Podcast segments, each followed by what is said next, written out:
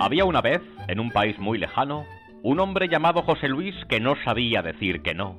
Todo lo que le pedían lo concedía. José Luis, ¿me prestas 100 euros? Sí, sí, sí. Todos sus amigos, sabedores de la imposibilidad que tenía José Luis de decir que no, abusaban de él. José Luis, ¿me dejas las llaves de tu piso para este fin de semana? Y él respondía, Sí, sí, sí. sí. por mucho que lo intentara, nuestro protagonista veíase incapaz de negarse a nada. José Luis, ¿me dejas tu coche unos días? Sí, sí, sí, sí. Un buen día, nuestro amigo acudió a un psicólogo para que le ayudara a solucionar su problema. No sé decir que no a nada y todos me toman el pelo. El psicólogo, utilizando hábiles técnicas, consiguió que el paciente aprendiera a decir que no. Ya está usted curado, ya sabe decir que no. Contento, José Luis caminaba por las calles sintiéndose libre.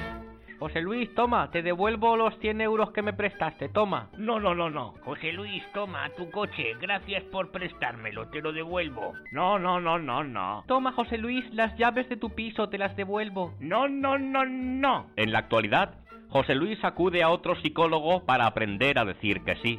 Y colorín colorado, este cuento para Ulises ha terminado.